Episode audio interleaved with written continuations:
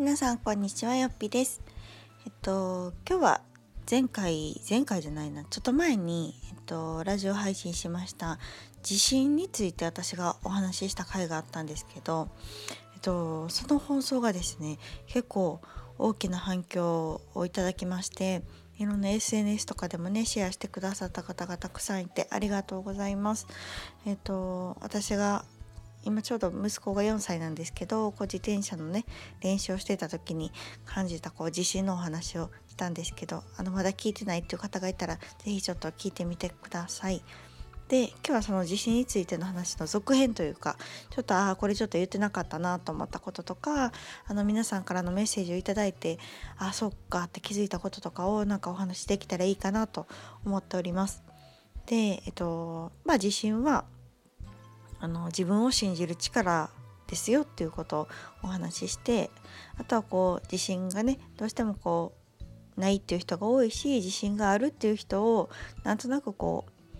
軽蔑するじゃないけどあんまり自分自信ありますっていう人もまあなかなかねいないと思いますけどなんかそういう人をこうマイナスイメージに見る傾向が日本にはありますよねってお話をしましたがやっぱりこう自信ってある方が得するよねっていう、うん、あのことを私は感じているのでやっぱり自信は持ってた方がいいしやっぱり子供にも自信を持った子に育ってほしいなって思ってるっていうような内容をお話ししました。で、まあ、あのその話をした上でですねなんか本当にいろんなメッセージを頂いてやっぱりこうなかなか自信を持てないっていう人も、まあ、多いと思うんですね。っていうかまあ人間誰しもそうだと思うんですけどもともとは赤ちゃんで生まれてきてこう何もできないところからねちょっとずつこう経験を積んでできるようになって、まあ、それが自信につながってっていうのが、まあ、本来の自信の在り方だと思うんですね。なのであの私自身もうんもともとこう何か一つのことに努力していたタイプではなくてですね小さい時からいろんな習い事をしてたんですけどでも突き抜けたものもないし得意って言えるものが本当になくってどれも中途半端な子供だったんですね。でそのまま高校生ぐらいまで来たもんだからなんか高校生ぐらいになるとみんななんか特技とかあるじゃないですか。でもなんか私は本当特技って言えるものが何もなくってそれ聞かれるのめっちゃ嫌やったんですね。なんか得意なことなんですかとか特技なんですかとかしかも趣味も別になくて。そうそう。なんかその時って趣味特技とかなんか書く時多くなかったですか？でも本当になくって聞かれるのがめちゃくちゃ嫌やったなって思い出が今でもあるんですけど。なんかそんな時にもうちょっと大人になってからかな。なんか本当自分が全然自信を持っていてなかった時になんか出会った言葉があってあのそれは圧倒的な行動不足だっていう言葉だったんです。でそれ今はすごい腑に落ちるんですけどやっぱり自信をつけるためには行動する必要があって経験する必要があるんですよね。でもやっぱりこうそれが圧倒的に不足してることによって成功体験がまずないし失敗体験もそんなにないっていう本当にあの平穏、まあ、よく言えば平凡な人生を送ってきたんですね。なので失敗したくないじゃないですかできたら。しなんか目立つこともあんまり好きじゃなかったからなんかこううん人前で失敗するとかもすごく嫌やったし変にねプライドだけ高かったんですよね。なのでなんかそういう努力した経験とかもほとんどなかったっていうのもあってこう圧倒的にああ行動も経験もしてないなっていうそこが不足してたなっていうところが自信のなさにつながってたんかなっていうことを思います。あとなんかちょっとねなんか嫌なことがあったりとかしただけで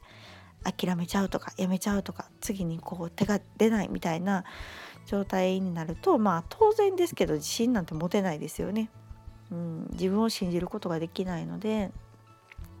自信なんて持てないなっていうのが、まあ、今この年になってすごく腑に落ちる部分であります。なので、あのー、今でもたくさんね、あのー、自信ないですっていう声もいただくし特にこう教員時代とかはいろんな生徒がいて生徒は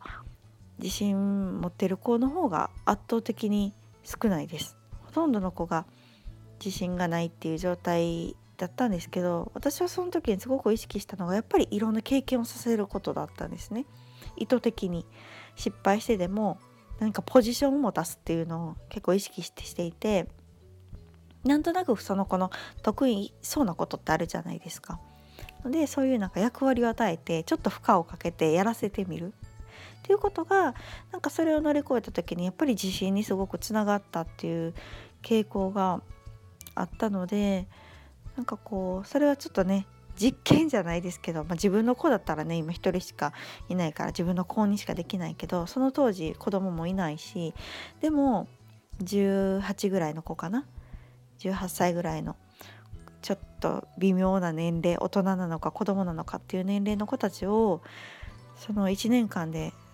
何百人単位で見てきてで自分のクラスっていうと30人とかオフ2クラスとか同時に持ってたので、まあ、そういう結構こう50人60人の子たちで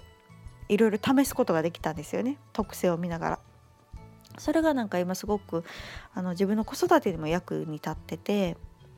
こう人間はどうしたら自信をつけることができるのかとかどういう経験をする必要があるのかどういう失敗をする必要があるのかっていうのもなんかすごく経験できたのが良かったなと思っていますのでもし今こう私なんてって思いがちなんですよねとか自信ないんですよねっていう場合はあのやっぱり経験が足りないかもしれないのでやっぱりこうやってみるっていうことがすごく大事なんだろうなと思います。で前ちょっとその自信について子育てで触れたんですけどその私も自信を持てる子供に育ってほしいなと思う上でやっぱり声かけはプラスでありたいなと思うんですね。うん、大丈夫よとかできるよっていうプラスの声かけをしてあげたいなっていうのはすごく思っててでももし自分自身がね自信がなくて自分に自信がなかった場合ってやっぱりなかなか子供にそういう声をかけてしてあげられないなと思って例えば子供が分かんないけどちょっと無謀なチャレンジをしたいって言い出した時に「あなたには無理よ」とかさ言いがちじゃないですか？なんかこううんやっぱりこう例えば人前とかでも「うちの子こうなんなんです」とかうちの子すごい人見知りでとか運動神経が悪くてとかってなんか日本人ってちょっと謙遜の意味で言う時あるじゃないですか、まあ、本当に思ってるかどうか分かんないけどこう人から褒められた時自分もそうだし自分の子供とかが褒められた時にちょっとこう謙遜でこういやいやそんなことないですって否定しがちじゃないでしょうか。でもそれってあの、まあ、自分はともかく子供ってその言葉聞いてると思うんですよね。そしたら自分ってこうなんやって思っちゃうかなって思っててだからやっぱりそう人に褒められた時って素直に「えー、本当ですか？ありがとうございます」って受け入れるようにしようと意識してます。うん、のであのー、やっぱりねあの人に褒めてもらった時はしっかり「ありがとう」で受け止めるっていうこととか子供が不安に思ってる時とかにはこううんできないんじゃないとか無理じゃないって親が言うんじゃなくってやっぱりそこは、うん、親がやっぱ信じてあげないとね、うん、そういう、うん、ポジションでありたいなと思うのでそのためにはやっぱり本当に親ができるって思わないといけないし本当に信じないとあの伝わらないと思うので、まあ、そういう意味でも、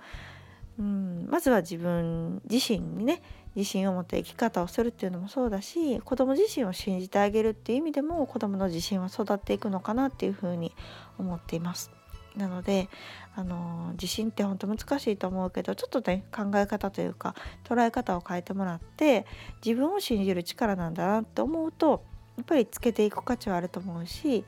あの私みたいに圧倒的な行動不足経験不足っていうのを実感したのであればやっぱりこう失敗してでも行動していくべきだなと思います。やっぱりこう自信をつけるにはそれなりの失敗経験成功体験っていうのは必要だと思うので、うん、それを積んでいくという意味では遅すぎないと思うし何歳になってもやっていけるかなと思うので大人になった今からでもいいんじゃないでしょうか。私もあの日々いろいろ試行錯誤しながら、ま、子育てと自分育てを励んでいる途中ではあるんですけれどもあの私もそんな大人になりたいなと思うしあとねまだまだ生きる予定なので、まあ、そういうところを意識しながら、えっと、経験を積んでいきたいなと思っております。というわけで今回はちょっと地震についての続編についてお話をさせていただきました。それではまた次回。さよなら。